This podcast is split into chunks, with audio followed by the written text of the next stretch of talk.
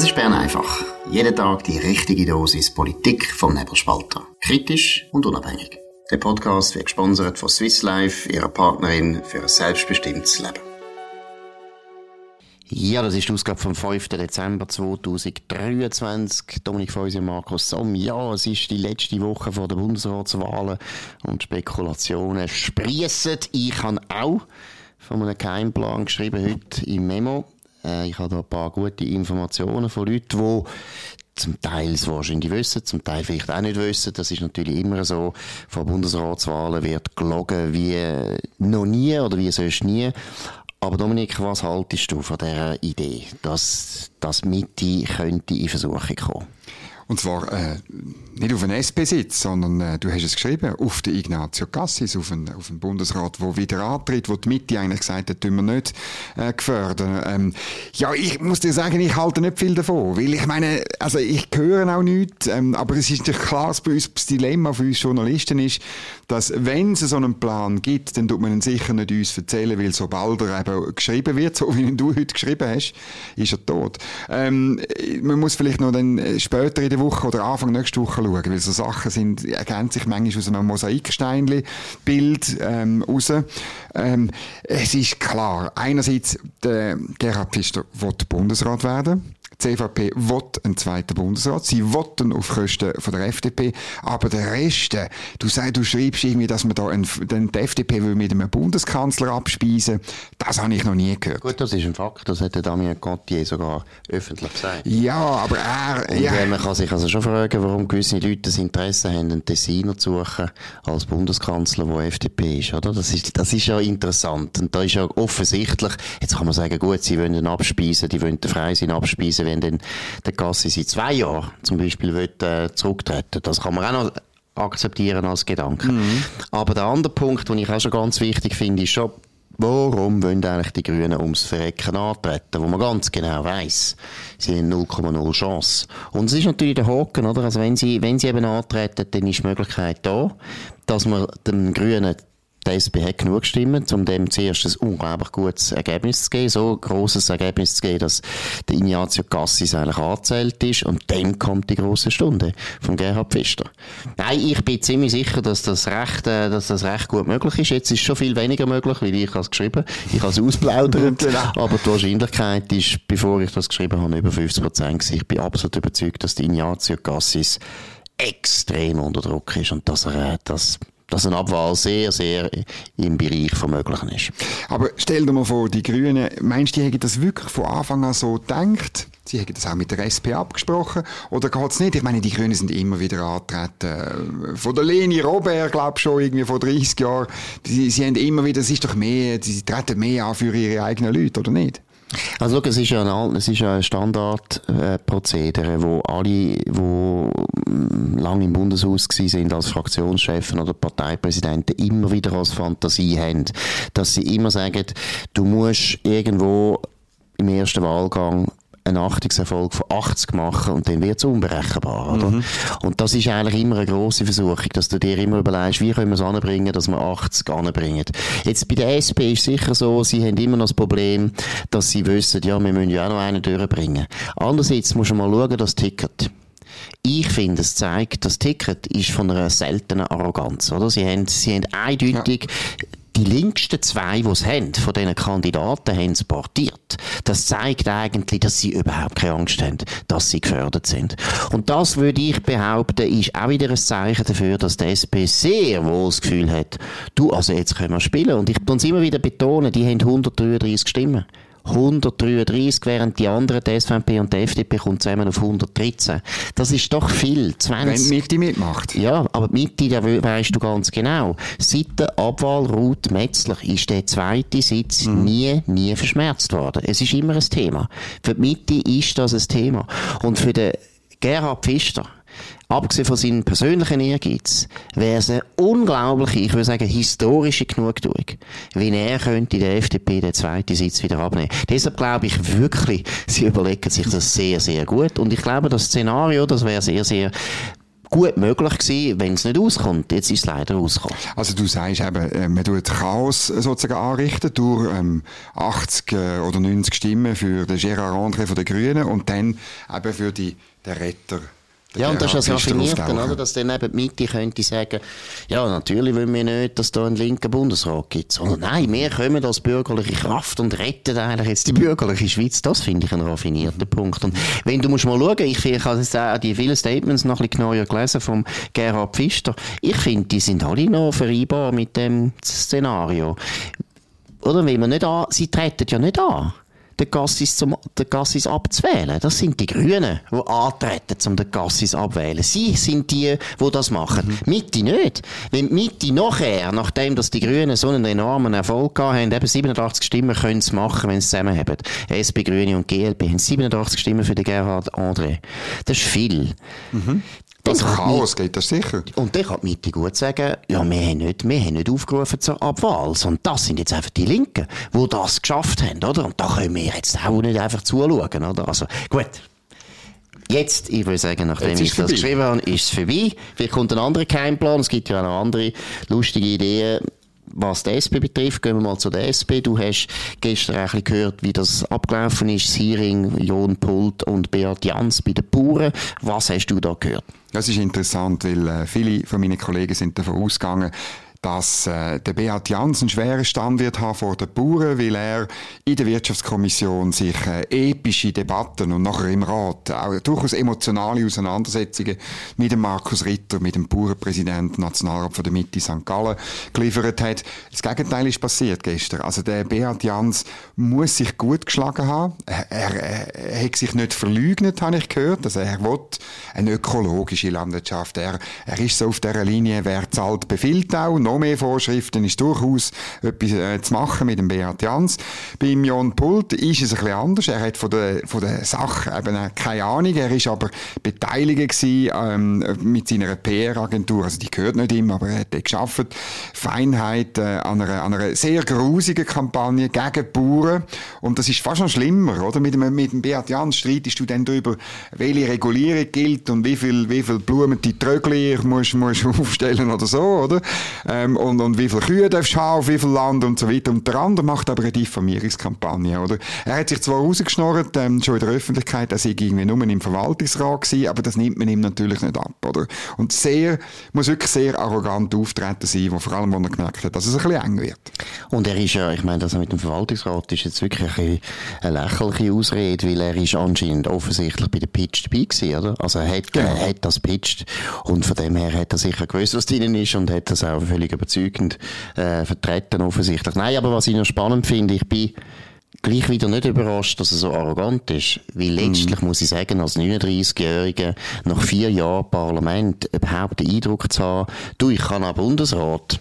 Du, ich kann auch Präsident von Amerika. Du, ich kann auch UNO-Generalsekretär. Warum nicht? Ich bin der John Pultus Sent. Ich kann das das zeigt schon ein sehr überdurchschnittliches Selbstbewusstsein, wo auch dann schnell dazu führt, dass man halt ein bisschen arrogant ist. Ja, er muss wirklich ein Opfer von dieser Arroganz geworden sein und ähm, er kommt auch, ich habe noch andere Stimmen gestern äh, gehört, er kommt auch bei anderen ähm, Nichtbauern äh, so über, oder? Er probiert jetzt auch richtig angestrengt, weißt, auf Staatsmann zu machen, nicht nur mit einer Dauerkrawatte, die er noch nie angehabt hat, oder? Das ist einfach... Mal wenn er in der EU ist. Das ist mir auch aufgefallen. Das stimmt. Äh, Sogar genau. der Fabian Molina hat ja dann auch ja, schöne ja, genau. Krawatte. Wenn Linke auf Brüssel gehen, das ist der einzige Moment, genau. wenn sie eine Krawatte anlegen. Aber Nussbaumer. ist nicht, ja. Der Erik Nussbaumer. Gut, jetzt ist er Nationalratspräsident geworden, jetzt, jetzt hat er auch eine Krawatte angehabt. Jetzt Jawohl, ist gut, bravo, jetzt ist bravo, gut. Bravo. aber es ist wirklich interessant. Gut, ich glaube, äh, trotz allem ist natürlich auch der Beat Jans immer noch nicht der super, super, super Liebling von der Bürgerlichen. Nein. Hast du das Gefühl, wenn wir jetzt bei keinem Plan sind, hast du das Gefühl, es könnte sein, dass da noch etwas passiert. Ich bin auch da skeptisch und zwar ganz einfach. Die FDP hat vielleicht auch wegen einem anderen keinen Plan. Also wirklich, die sind wahnsinnig nervös. Die sind nicht, nicht in der Lage, irgendwie etwas anderes zu machen als Ticket. Und bei der SVP muss ich dir ehrlich sagen, Christoph Blocher, seine Aufforderung hin oder her, ist genau das Gleiche. Und zwar nicht nur der Thomas Aschi, wie man sie gewissen, zum Beispiel bei Tamedia dargestellt hat. Auch ganz viele andere sagen, nein, hör auf und so. Ähm, äh, ja, auch dort, vielleicht vielleicht, vielleicht gibt es dort auch plötzlich einmal noch, noch 30, 40 Stimmen für den Gerhard Pfister. Ich glaube, es könnte wirklich sein, dass in, mehr oder in der Mehrheit der Wahlgänge am nächsten Mittwoch irgendwie der, der Pfister auftaucht. Man braucht ja 10 Stimmen, dann wird man äh, vom, vom Nationalratspräsidenten erwähnt. Das ist gut möglich. Ich habe auch schon gehört, ja, man könnte ja auch den Gerhard Pfister wählen statt Elisabeth Baum-Schneider, oder? Aber mehr, also das ist glaube nach dem dritten Bier gewesen. Ähm, äh, aber ich meine, äh, das würde wenigstens Sinn machen, weil ich meine, die Dame ist komplett überfordert mit dem Migrationsdossier. Absolut. Andererseits muss man sagen, Christoph Blocher ist auch nicht gerade ein Anfänger und dass er es öffentlich sagt, äh, ja, ja. er weiß natürlich auch, dass ein Thomas Eschi sicher nicht sagt, öffentlich, ja, ist eine gute Idee, machen wir jetzt. Gut, verstanden, oder? Es ist ja klar, dass er muss sagen, nein, das machen wir nicht. Gleichzeitig glaube ich schon, ich meine, eben, im Blocher ist meistens alles ein bisschen überlegt. Also, das hat er nicht von ungefähr gemacht, vielleicht auch einfach, um die nervös zu machen die SP nervös machen, das kann ja sehr mhm. wohl sein. Natürlich auch, es geht ja eben, da muss man auch sehen, es geht ja auch um den Gassis. Also wenn man natürlich die SP unter Druck setzt und ihr sagt, ja du, also ist mir nicht sicher, ob der Josic dann plötzlich auch noch aus dem Hut rausgezaubert wird, dann hat die SP vielleicht auch nicht mehr so Lust auf Spiele, oder? Das ist natürlich auch der Punkt, oder? Mhm. Ich habe ja die andere Theorie, die ich auch gehört habe, auch aus bürgerlichen Kreisen, nicht SVP, äh, ist, dass man natürlich, falls jetzt ein Gassis wirklich abgewählt werden, dass man sich natürlich dann kann rächen und dass man den Grünen anstatt einen Linken wählt, oder? Dass man zum Beispiel dann, und das ist durchaus möglich, dass die Mehrheit könnte man sogar anbringen. Also, es ist für die SP genauso unberechenbar, von dem her, am Schluss vom Tag ist es meistens so in der Schweiz, dass gar nichts passiert. Genau. Aber wir wissen es nicht. Heute sind äh, die Hearings noch, das ist wichtig, oder? Ich glaube, heute ist SVP sicher das Hearing, aber die FDP ja. auch. Dann alle heute anhören? Nein, ich glaube nicht alle. Ich glaube Mitte erst äh, nächsten Dienstag, aber ich bin, ja, bin nicht hundertprozentig sicher. Gut, auf jeden Fall, morgen können wir sicher darüber äh, reden, was die SVP herausgefunden hat, wo sie den Jon Pult und den Wirt Jans angehört haben. Ja, gehen wir zu einem anderen Thema. Sehr, sehr, ja, wie soll ich sagen, finsteres Thema.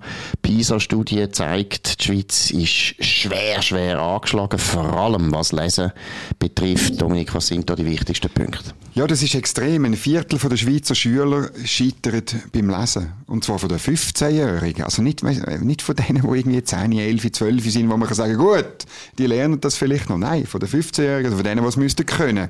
Und ähm, das ist noch verrückt, wenn man die Medienmitteilung gelesen hat, ist überall gestanden, ja, alles wunderbar. Also wir sind, wir sind über dem Durchschnitt von der OECD, aber das ist immer das Blöde, wenn man uns nur mit dem Durchschnitt vergleicht. Es ist einfach so, die Schulen in der Schweiz, die Staatsschulen, würde man so mal sagen, die haben keinen Wettbewerb, sie versagen auf der ganzen Länge und Breite.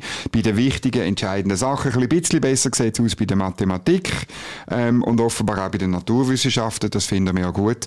Aber wir haben eine Krise, wir haben auch schon beim Nebelspalter darüber geschrieben. Das Problem ist vor allem auch in den Sekundarschulen, wo die einfach nichts mehr lernen, oder? Genau, und jetzt muss man schon mal einfach eine Bilanz ziehen, eine Schadensbilanz. Jetzt haben wir doch seit 30 Jahren praktisch eine Reform nach der anderen an den Schulen, vor allem Volksschulen, aber auch Sekundarschulen. Jetzt wollen sie Gimmi, wollen sie jetzt auch noch reformieren. Ich meine, 30 Jahre Reform. Zweitens, es ist eines der teuersten Bildungssysteme der ganzen Welt, auch pro Kopf angeschaut. Es ist unglaublich viel investiert worden in das Bildungssystem und nachher kommt man solche Ergebnisse über. Also Entschuldigung, da muss etwas passieren, da muss unbedingt ein ganz, ganz klares Umdenken passieren. Und dann muss man auch mal sagen, wer die Bildungsreformen vor allem vorantrieben hat, das ist äh, zum grössten Teil ist das die SP gewesen, sind sogar die eigenen Lehrer, die nachher drunter gekommen sind, weil die meisten Lehrer sind ja eher SP -näher. Es ist eine unglaubliche Misere, dass man wirklich es geschafft hat, eine Volksschule, die 1830 gegründet worden ist in der Schweiz, in den meisten Kantonen, zum, eines der besten Schulsysteme war der Welt Welt, dass man das in 30 Jahren ruiniert hat. Der Kardinalfehler ist halt, dass die Pädagogen, auch weil sie links sind, alle meinen, auf eine bestimmte Art erfolgreich können zu unterrichten. Es gibt keinen Wettbewerb, es gibt kein Ausprobieren von verschiedenen Systemen.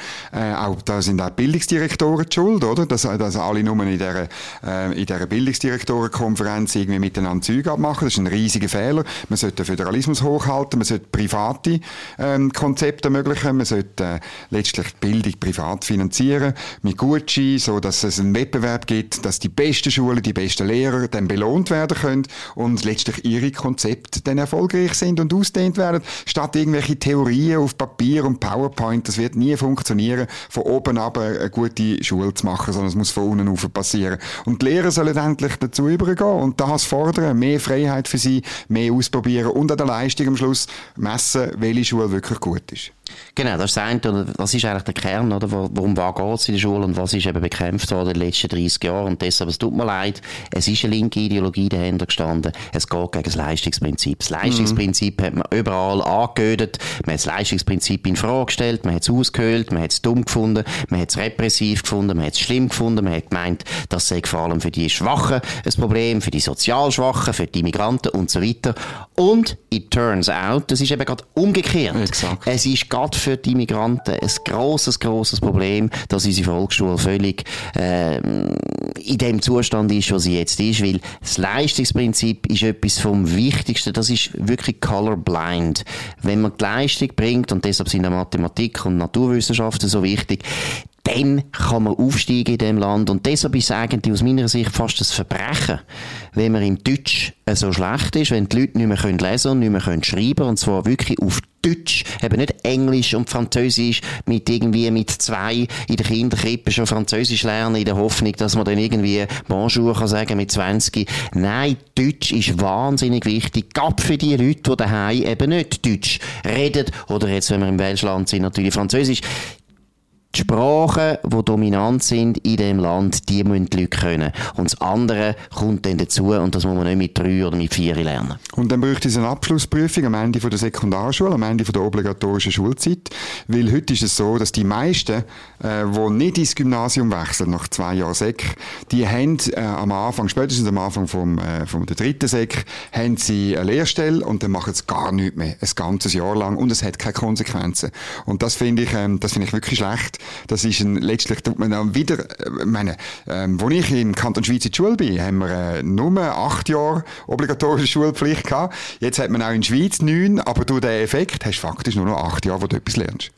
Genau, und nachher machen die Leute ein Zwischenjahr und gehen irgendwie, ich weiss auch nicht, auf Malediven. Gehen, und dann Urban, Urban Studies oder Urban Basel. Studies in Buenos Aires. Und dann, genau. Nein, es ist, es ist jenseits von Gut und Böse. Nein, aber das ist wirklich ernst. Wir machen uns jetzt noch ein lustig. Aber es ist überhaupt nicht lustig. Es ist ganz, ganz ernst. Das teuerste Bildungssystem der Welt ist ruiniert worden durch sinnlose, falsche Reformen. Gut, eine gute Nachricht. Du hast es gesagt vorher, mir im Parlament heute um halb elf, plötzlich haben die Nationalrat nicht mehr gewusst, was reden. Und was ist da passiert? Ja, ich habe wirklich, ich habe das glaube ich noch nie erlebt, dass eine Debatte vorzeitig muss abgebrochen werden, weil man fertig ist, weil niemand mehr will reden und man geht das um halb elf in, in, in Mittag über, grossartig. Es ist um die Landschaftsinitiative gegangen, der Mist ist schon längstens geführt. Das ist eine linksgrüne Initiative, die die Anzahl Gebäude in der Schweiz zementieren und auch sonst noch Bauflächen und ganz kompliziert, noch mehr Zentralismus und so weiter, ist längstens schon abgelehnt worden im Ständerat, im im Nationalrat gibt es einen, einen, indirekten Gegenvorschlag in der, im Raumplanungsgesetz und so weiter. Warum, dass sich dann trotzdem 33 gemeldet haben, um noch reden, ist völlig absurd. Und dann immerhin 10 von denen, mehrheitlich SVPler und äh, FDPler, haben dann plötzlich das Gefühl gehabt, nein, ich rede nicht, haben darauf verzichtet und darum ist es plötzlich einfach fertig gewesen. Wunder geschehen. Und dann sind alle schon früher im Mittag gegangen genau. und haben sich erholt. Sie haben natürlich auch, eben, wie gesagt, einen strengen Nachmittag, Fraktionssitzungen, zum Teil Hearings und so weiter. Dann haben wir nochmal eine gute Nachricht von der Atom, Atom, Atomfront. Um was geht's? Das ist grossartig. Also jetzt wirklich die COP28, die Klimakonferenz in Dubai, das ist wirklich die erste, wo man jetzt Klimaschutz macht und wirklich an die Wirklichkeit denkt, an real an die Chance können, vielleicht auf Öl und Gas äh, wenigstens ein bisschen zu verzichten. Und das machen wir mit Atomenergie. Und 22 Staaten wollen äh, die Energie aus Atomkraft bis 2050 verdreifachen. Oder? Musst du dir das mal vorstellen? Es sind jetzt 400 Atomkraftwerke im Bau. Und ähm, ja, das läuft darauf aus, dass man, dass man 1200 noch zusätzlich baut bis dann.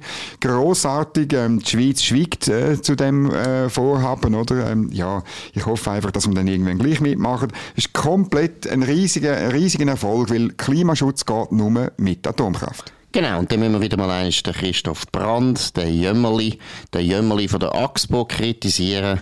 Heute in der Zürich Zeitung tut er immer noch wieder sagen, ja, wie das schwierig ist und Atomkraftwerk, das tut sich nicht lohnen und so weiter. Und er jömmelt und jömmelt und will noch mehr Geld vom Staat und das Geld vom Staat. Er schafft schon bei einem Staatsbetrieb. Kantone sind Eigentümer von seiner AXPO. Er tut so, als wäre er irgendwann mit der Privatwirtschaft. Eine grosse Enttäuschung, weil er mit dem Rett ist er durchaus ein liberaler Kopf, aber von dem merkt man, man gar nichts mehr.